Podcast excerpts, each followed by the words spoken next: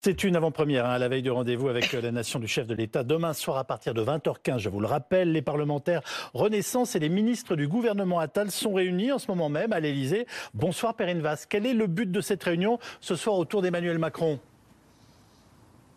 Eh bien écoutez, plutôt euh, réchauffer un peu l'atmosphère dans cette majorité qui a été plutôt échaudée entre euh, la loi immigration votée dans la douleur fin décembre et puis euh, ce gouvernement qui en a surpris plus d'un dans cette majorité, un gouvernement très à droite. Alors bien sûr pour l'instant pas de rébellion dans les rangs des marcheurs, déjà c'est pas vraiment l'habitude de la maison et puis beaucoup de députés attendent la deuxième vague de nomination qui devrait arriver à partir de la semaine prochaine ou en fin de semaine. Beaucoup espèrent encore monter au gouvernement mais tout de même certains et beaucoup d'ailleurs se posent des questions. Où est-ce qu'on va avec cette nouvelle équipe? Alors lorsque je demandais aux députés euh, qu'est-ce qu'ils attendaient euh, de cette euh, réunion, eh bien beaucoup me disaient du boost, quelques explications sur des nominations et surtout, surtout un cap politique. Écoutez Mathieu Lefebvre juste avant son arrivée à l'Élysée. Nous, on attend les députés un cap pour savoir sur quel projet de loi on va plancher dans les prochains mois et euh, essentiellement en matière euh, économique et sociale, parce que le pays ne peut pas se permettre euh, l'immobilisme. Tous les autres pays européens continuent à se réformer, on ne doit pas pouvoir être à la traîne. Donc ce soir, l'énergie du président de la République, elle nous sera communiquée pour qu'on puisse poursuivre les réformes et surtout ne pas s'arrêter. Alors le président de la République a débuté son discours aux alentours de 19h45. Écoutez, selon un participant, le président s'est retourné sur 2023 pour se féliciter. Je cite, je veux me retourner sur 2023 et vous rendre hommage à toutes et à tous. Beaucoup a été fait. Au printemps 2022, on nous disait que nous serions empêchés. Non, nous l'avons fait. Et puis, euh, le président de la République qui a rendu un vibrant hommage à Elisabeth Borne. Je veux ici remercier Elisabeth Borne et tout son gouvernement pour l'action qui a été conduite sous des applaudissements très nourris, nous dit-on. Juste une dernière précision, ni François Bayrou, ni Édouard Philippe ne sont présents ce soir. Et ça n'est pas neutre. Merci beaucoup, Perrine Vasque, avec Bruno Ferraud depuis l'Elysée. Avec nous pour cette page politique, Anne-Charlène Bézina, spécialiste de notre Constitution, Serge Raffi, chroniqueur au magazine Le Point, Anne-Sora Dubois, journaliste politique de BFM TV, Bruno Jeudi, éditorialiste politique euh, de notre chaîne. Bruno, le président réunit et donc mobilise les troupes euh, avant la grande messe de demain soir. C'est nécessaire? Oui, absolument. Euh, pour au moins deux raisons. D'abord, un, il vient de faire un changement de gouvernement, parce que c'est pas un remaniement, c'est un changement en profondeur. Ah. Une équipe totalement remaniée j'allais dire la Macronie complètement cul par-dessus tête. Et donc, de ce point de vue-là, pour les Français, euh, il doit s'expliquer. Les Français, au fond, ils se demandent, bah oui, Madame Borne, ok, mais est-ce qu'elle avait tant démérité que ça? Euh, Gabriel Attal, ok, très bien, mais est-ce que euh, le, sortir de, l'éducation au bout de six mois, est-ce que c'est une si bonne idée que ça? Donc, il doit, il doit justifier ce qu'il vient de faire et donc, en quelque sorte, rendre des comptes aux Français. Et la deuxième chose, ça fait des semaines qu'il nous parle de ce fameux réarmement de la nation, cette espèce de mot très macroniste, le mot valise qui ressemble à tout et à rien, eh bien, qui nous disent ce qu'ils mettent dedans. Je crois que c'est l'objet demain. Serge Raffi, tout le monde est réuni ce soir à l'Elysée, donc y compris les sortants de l'aile gauche du gouvernement, comme par exemple Clément Beaune, et puis les petits nouveaux comme Rachida Dati. Ça fait un drôle d'attelage, non, pour un petit souper fin? Oui, mais c'est assez. En fait, quand vous regardez l'histoire de la Macronie, c'est assez logique. C'est logique. Plus ça, il y a, bah oui, d'abord parce que Dati, elle représente un courant de pensée quand même on va dire, qui est celui de Nicolas Sarkozy. Et mmh. Nicolas Sarkozy, depuis 2022, il répète qu'il faut une coalition entre la droite et les macronistes. Mmh. Ce n'est pas une coalition, mais c'est un espèce d'ersatz de, coalition. Donc ça ressemble un peu à ça, puisque déjà des ministres pro-Sarkozy étaient au gouvernement. Donc il y a une évolution. dont les dosages quand même par moment évoluent, n'est-ce pas? Parce que le président, il a au moins cette qualité, c'est qu'il sait lire un sondage. Les sondages ben voilà. Euh, nous disent clairement que les Français, ils veulent quoi? Ils veulent de l'autorité. La popularité de Gabriel Attal, elle est liée à ces cinq mois où il a fait preuve d'autorité, où, il a gouverné par décret, où, il est, où, en fait ce que les Français demandent, c'est qu'on gouverne. Et là, qu'est-ce qu'il fait? Il essaye de rabibocher cette majorité brinque-ballante, on peut dire, qui a, effectivement a du mal à suivre la, godille du président, ça c'est vrai, mais il leur dit aussi un mot extraordinaire, parce que Bruno a évoqué le mot réarmement, il leur dit aussi, les enfants, soyez révolutionnaires. C'est-à-dire que là, qu'est-ce que ça veut dire être révolutionnaire aujourd'hui? Bah. Là, ça sera intéressant qu'il nous l'explique. Nous sommes, d'accord. Anne-Sora Dubois, quelles sont les grandes informations euh, qu'on a éventuellement sur la conférence de presse de demain? Est-ce qu'on a des, quelques éléments d'appréciation de ce que va nous raconter le président Macron? Alors, démarrage de cette euh, conférence de presse à 20h15, édition spéciale présentée par Yves Calvi. Euh, demain soir. C'est moi-même. Absolument. Euh, Deux heures estimées pour la durée de cette euh, conférence de presse. Évidemment, on sait que le président d'abord est souvent en retard et que ça peut durer beaucoup plus longtemps. Trois heures pour la.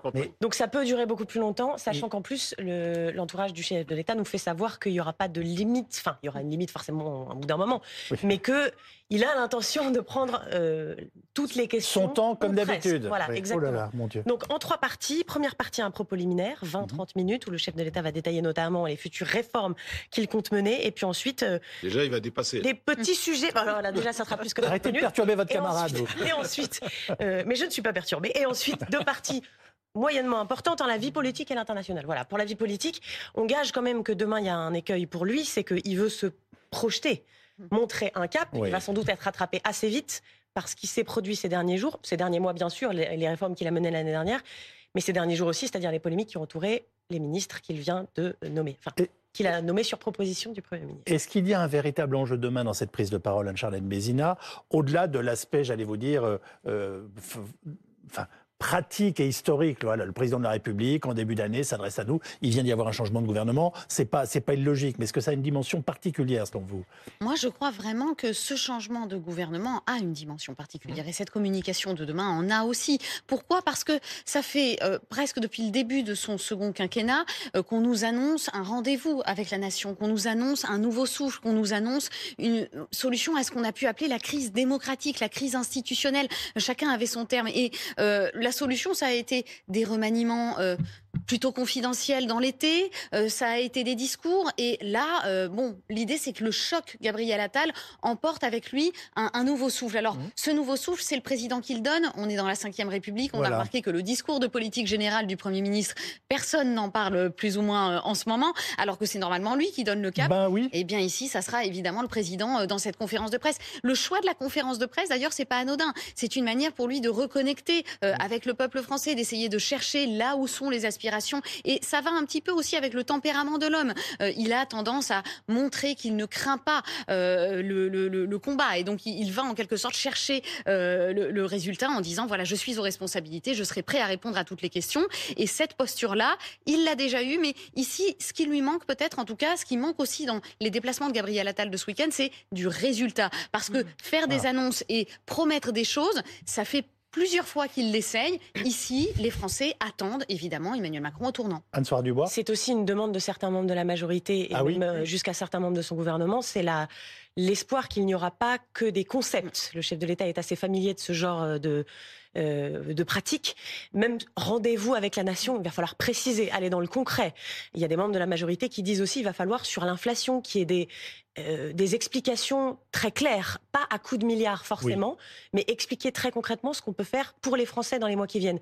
Et qu'il n'y ait pas effectivement cette impression que le chef de l'État surplombe un peu l'assistance, mais aussi les Français, parce que ce que disent, ce que disaient ces membres de la majorité qu'on a interrogés cet après-midi, c'est il va s'adresser à des journalistes, il va répondre aux questions des journalistes, mais il va avant tout aux Français. adresser un message bah aux Français, exactement. Dont la préoccupation numéro un reste l'inflation. On, attend, on, peut vraiment attendre du concret demain, Bruno Jeudi?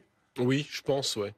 Je, pense qu'on voit bien qu'Emmanuel Macron et c'est en ça qu'il surprend et il a un peu déjoué tous les pronostics depuis le début de l'année. D'abord euh, euh, le changement de Premier ministre, euh, finalement, c'est allé beaucoup plus loin. il est allé, il, il, a amené l'opération jusqu'au bout en nommant Gabriel Attal, qui était au fond la meilleure des opérations possibles dans le contexte politique de euh, d'Emmanuel Macron. Euh, et il s'est affranchi euh, de ses liens avec ceux qui l'ont aidé en 2017. les Bayrou, les, Bayrou, Ferrand, et consorts. Il a ignoré la jeune, une partie de la jeune garde macroniste de Normandie, Guérini, qui n'est pas ministre plein. Donc on voit bien qu'il est dans une logique de, j'allais dire, c'est c'est le président qui euh, met le pied au fond de la piscine et essaie de remonter, puisque son quinquennat, objectivement, est quand même enlisé. On est en début de quinquennat encore. Alors, il a eu une année difficile, il a fait les réformes difficiles maintenant, mais là, on, Ouf, le, c'est vide là ce qu'il y a devant nous, à part euh, les grandes, euh, les grandes dates de 2024, c'est-à-dire les Jeux, la commémoration du, du débarquement, Notre-Dame. Oui, mais ça c'est l'agenda. Euh, les Français, ils attendent pas l'agenda, ils attendent de savoir qu'est-ce qui, va, qui va s'améliorer pour leur vie quoitidienne. Mais alors, est-ce que justement, on peut attendre des annonces de ce type? Est-ce qu'il va se préoccuper demain ah, de la, de, voilà, de la vie des Français Alors, ça va de l'uniforme à l'école, euh, au, prix de l'essence. Hein, donc. Mais c'est surtout aussi que les Français, ils attendent des mesures rapides, concrètes, à la mode Gabriel Attal, si on peut dire. C'est-à-dire, ah. on ne discute pas pendant dix ans. On ne fait pas des débats interminables à l'Assemblée. Les Français n'y comprennent plus rien, de toute mm. manière. Dans les débats, je parle de la loi immigration. Une... bien Là, compris, déjà, si par exemple, sur la loi immigration, il redit encore une fois, bah, le Conseil constitutionnel va nous enlever la moitié, etc. Quand même, Bien sûr. Mais, non, mais c'est intéressant. Oui, mais le fait que, justement, il se bat pour une loi immigration et dès qu'elle est votée, il commence à dire que finalement, on pourra en enlever un bout, etc. Donc la question, c'est est-ce que ce virage à droite c'est de la cosmétique Est-ce que c'est du pur casting de cinéma Ou est-ce que c'est quelque chose qui va s'ancrer dans la réalité C'est-à-dire, est-ce que sur les mesures qu'attendent les Français en matière, effectivement, comme l'a dit euh, Anne, Anne, euh, Sora Dubois, l'inflation, mais aussi les problèmes de sécurité, le problème de l'immigration, le problème de la lutte contre le radicalisme islamiste, parce que les Français sont totalement sensibles à toutes ces, ces questions-là. Et il ne faut pas seulement du bavardage, comme on l'a vu pendant le grand débat national, qui durait 5-6 heures. Il était quasiment Fidel Castro à cette époque-là. Alors justement, ce virage à droite, il est réclamé par beaucoup de Français qui réclament en fait des mesures d'autorité. Clairement. Donc ça, ça s'appelle du concret. Hein. Ça s'appelle du concret, mais je pense qu'on ne peut pas déconnecter complètement le concret et l'idéologie. Je m'explique. Très bien. que euh, on n'arrête pas de dire qu'il y a un virage avec ce gouvernement. Peut-être. Néanmoins, on a quand même beaucoup de poids lourds qui restent. Le ministre de la Justice, le ministre de l'Intérieur, le ministre des Finances. Et on a en plus un remaniement euh, qui n'est pas euh, nécessairement en lui-même parlant de ce que va être cette nouvelle orientation. Donc c'est à Emmanuel Macron de nous dire à eh quoi ça rime. Ce pourquoi il réunit sa majorité ce soir aussi, c'est parce que l'aile gauche de la Macronie a même pendant quelques temps, d'après ce qu'on raconte à l'Assemblée nationale, euh, hésiter à créer un groupe dissident. Donc ce qu'il faut surtout hmm. arriver à faire, c'est que les textes qui viendront passent au Parlement. Et vous l'avez dit, euh, la pantomime euh, devant l'Assemblée nationale qui euh, est à feu et à sang, les Français en ont marre. Donc hmm. non seulement il faut arriver avec des mesures concrètes qui peuvent être prises par voie réglementaire sans passer par le Parlement, mais il ah. faut arriver à montrer comment on arrivera à gouverner en majorité relative. On le dit depuis le début des législatives de 2022, on ne peut pas continuer comme ça. Il va falloir un message clair à l'ensemble de sa famille politique. Et c'est pas le changement de gouvernement Mais en tant que qui sa famille politique aujourd'hui? C'est ça la question Alors précisément, c'est Rachida Dati? Précisément, l'aile droite, l'aile gauche, il va falloir réconcilier tout le monde. Et ça, c'est ah bah, le, grand forum de l'amour, ça va pas être facile. Hein. On est d'accord. Je pense, que je pense qu'il a un avantage et un, un inconvénient par rapport à ce que disait Anne-Charlène. Un, il y a peu de textes devant lui à l'Assemblée. Les grands textes sont quand même un peu derrière alors, les mesures concrètes. Il faut illustrer. Euh, voilà, on a bien bah parlé. son, son, problème politique, c'est qu'il a crispé énormément les relations avec le MoDem et, Horizon. Mhm. Et ça, sur la durée, sera quand même. Et plus avec le modem ou plus avec Horizon Les deux. ah bon, c'est à ce point-là Il y en a, un qui est plus chafouin que l'autre, c'est clair, c'est François Bayrou. Oui, mais c'est dans sa nature, il est tout le temps. Mais là, il est beaucoup Édouard Philippe, il fait toujours un peu sobre. Il est plus placide, il dit rien, ah. il attend son heure, mais il voit bien que les mauvais coups euh, sont pour lui. Mm. Euh, donc lui aussi, il est, il est crispé, il le montre moins, mais c'est pareil. Donc il y a quand même quelque chose sur la durée qui va être un peu plus compliqué. Et puis sa majorité est désorganisée. Sa majorité est désorganisée. Donc de toute façon, son intérêt, c'est pas de passer trop par le Parlement, et c'est plutôt sur, là, il est sur des thèmes globalement où il peut gouverner par décret, par texte, euh, qui ne nécessite pas forcément de passer par le Parlement. Sera du bois. Tout en ne donnant pas l'impression qu'il court après euh, l'extrême droite. En tout cas, des thèmes qui sont chers à l'extrême droite. Il a devant lui les élections européennes qui s'annoncent plutôt mal pour la majorité. On est quasiment du, pas du simple double, j'exagère un peu, mais enfin, 28,5% pour Jordan Bardella, 18% pour la tête de liste Renaissance. Euh, ne pas donner l'impression aux Français qu'ils préférerait l'original à la copie, c'est-à-dire ne pas donner l'impression qu'il chasse en clair sur les terres du Rassemblement national. Emmanuel Macron, ça a toujours été un peu sa difficulté. Il dit qu'il ne faut pas humilier les électeurs du Rassemblement national. Et dans le même temps, il dit à ses électeurs de gauche, je dois parler aux électeurs du Rassemblement national, je dois faire de la sécurité, je dois faire, je dois lutter contre l'immigration. Et donc, il est dans cette espèce de, il est dans cette espèce de ligne, sur cette ligne de crête qui fait que il va sur des thèmes qui sont chers à l'électorat de droite, voire de l'extrême droite, et en même temps, il essaie, en même temps, il essaye de ne pas braquer son aile gauche. on a l'impression toutes les enquêtes d'opinion montrent que, même à gauche, on est beaucoup plus à droite qu'on ne le prétend. Je mm. suis toujours stupéfait de voir ces enquêtes d'opinion qui sont faites. Même à gauche, on est beaucoup plus à droite qu'on ne l'imagine. Ce sont les euh, élus. Mais la majorité ne s'est pas faite sur cette promesse. Il y a, un élément qui est intéressant aussi, c'est qui le fragilise beaucoup, le président. En même temps, ça peut être une arme extraordinaire de liberté. C'est que la plupart des gens de sa majorité sont déjà dans les calculs présidentiels. C'est-à-dire qu'ils sont déjà en train de calculer comment il faut se positionner dès aujourd'hui par rapport à 2027. On voit bien les jeux de pouvoir qui sont en train de se monter, ne serait-ce que par exemple à Paris. vous vous rendez compte que Rachida Dati, elle, elle aurait négocié, je ne sais pas si elle l'a dit officiellement, son poste de, ministre, son portefeuille de ministre de la Culture, contre le fait que la Macronie allait la soutenir à la mairie de Paris en 2026. Donc, c'est-à-dire, euh, on retrouve tout un tas déjà de calculs qui, qui, vont avoir lieu dans deux ans et trois ans pour 2027. ça a toujours été comme ça dans la vie politique. Mais bien sûr, mais ça le fragilise. Et en même temps, ça devrait lui donner, je le refais, et en même temps, euh, ça, lui donne une liberté absolue. C'est qu'au fond, lui, en 2027, au revoir, il s'en va. Donc il a une liberté absolue pour agir vraiment et ne pas être... Parce que son obsession, c'est quoi? Son obsession, c'est de ne pas être le président de la République qui a conduit Marine Le Pen au pouvoir en 2027. Donc il faut absolument qu'il ne lui laisse pas le champ libre. toute sa stratégie politique, ça va être ça. Bon, alors on va écouter Jordan Bardella lors de ses vœux ce matin. Ce sont d'abord et avant tout des élections de mi-mandat et qu'elles constitueront pour le peuple français la dernière occasion pour sanctionner la politique du gouvernement, pour sanctionner l'Europe de Macron et pour envoyer un maximum de députés patriotes dans l'hémicycle du Parlement européen. Je note également que ces élections européennes, et je le dis aux Français, constitueront en quelque sorte le, dernier arrêt au stand avant l'arrivée de la course et qu'on est là à la moitié du quinquennat avec le seul et unique scrutin national avant la prochaine élection présidentielle. Par conséquent, le parti politique que les Français désigneront en tête de ces élections européennes sera aussi, a priori, le parti politique qui sera chargé de préparer l'alternance. Qu'est-ce qui vous fait réagir dans les propos de Jordan Bardella? Le planning, c'est-à-dire qu'on a un remaniement aujourd'hui, et même plus qu'un remaniement, un changement de gouvernement, ah vous l'avez dit, euh, qui euh, donc doit donner un nouveau souffle, un nouveau cap, un nouveau rendez-vous. La langue a été euh, pléthorique sur cette question, alors qu'on est à quelques mois du scrutin des européennes, qui lui, alors en termes justement de deadline, est très important. Donc, il est bien possible qu'on ait un gouvernement pour seulement quelques mois. En termes de résultats, c'est très compliqué pour eux parce que ça signifie que s'il faut faire passer des textes, euh, il faut arriver à faire ça en quatre mois avec la la tentation, en tout cas au moins la tentation de démontrer qu'il y a des résultats en si peu de temps. Et vous venez de nous dire qu'on a, on a eu un faux remaniement?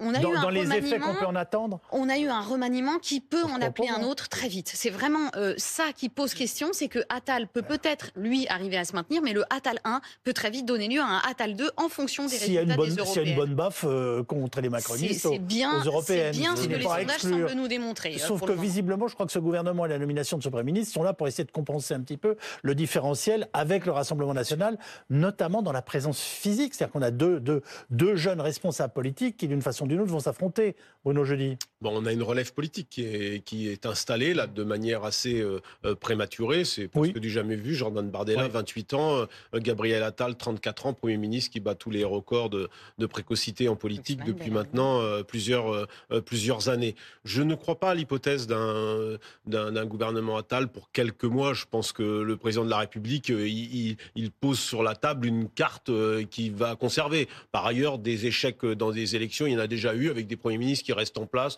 On va pas refaire l'histoire à Farin, régional et tout. Il y a des et, et, un, remaniement ministériel après des élections. De toute façon, ça intéresse très peu les Français, donc euh, ce c'est pas ça le problème. non, là, le problème, c'est toujours ce qu'on dit quand on veut pas aborder une question. Ça n'intéresse pas les Français. Je ne vous dis pas que vous avez tort, mais non, mais c'est la vérité, euh, Yves. Je, pense que changer deux trois ministres dans un gouvernement, ça n'a pas beaucoup d'intérêt. Ah, ça sera la leçon euh, d'un échec. A priori, c'est toujours à ça qu'un remaniement sert bah, à la suite d'une élection. Et n'oubliez pas, n'oubliez pas que la situation du mois de juin, elle s'inscrit dans un calendrier euh, bah. où les élections européennes vont être coincées entre les cérémonies, le monde entier va venir pour le débarquement. Il y a les Jeux Olympiques bah quelques semaines plus tard. on, est dans un... en vacances. Non, mais on est dans un contexte, on est dans un contexte là où on raisonne à froid. Serge Raffi a un avis sur la question. Non, non, moi j'ai pas d'avis. Si, si. Mais si vous voulez intervenir. Oui, non, mais ce qu'on entend ah. euh, dans, le, dans, dans, les proches du gouvernement, ce qu'on peut entendre, c'est que de toute manière, le calendrier, c'est rien ne va bouger jusqu'après les Jeux Olympiques.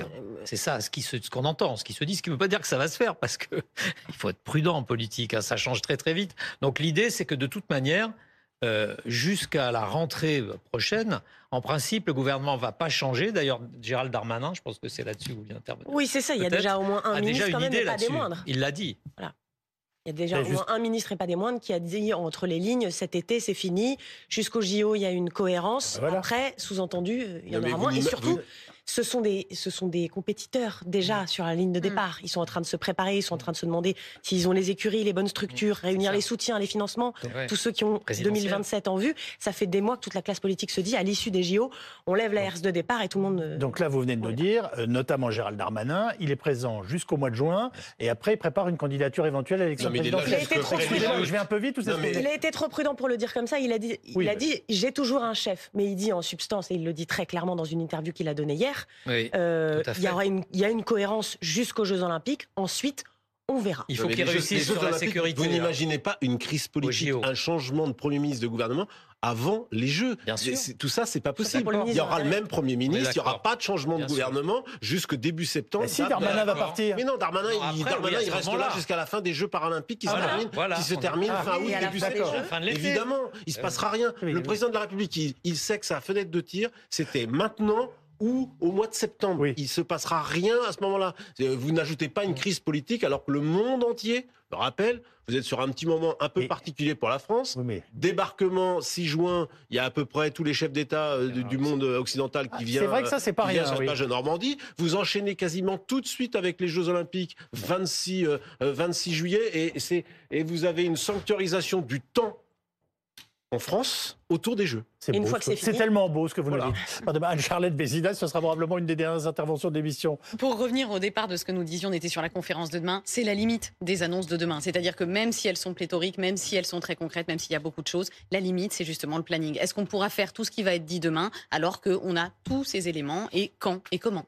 Qu'est-ce qu'il me dit, mon Rafi? Euh, qu'est-ce qu'il dit bah, euh, Est-ce qu'il va être actif C'est ça. la seule vraie question, c'est qu'on a l'impression qu'il peut être ce, actif ce gouvernement-là a une espèce de, d'optimisme un peu béat par rapport aux Jeux Olympiques. C'est-à-dire que l'idée, c'est si on réussit les Jeux Olympiques, les Français vont être euh, bouche bée devant nous, et, j'y crois pas une et on va avoir l'autoroute devant nous. Mais bien sûr que non, vous avez ah raison. C'est une, c'est une, c'est comment dire, c'est un mirage absolu. Les Français sont pas obsédés par les Jeux Olympiques. Je ne pense pas. La classe politique peut-être, mais pas les Français. Et eh ben voilà ce que nous pouvions vous dire ce soir. Merci à tous.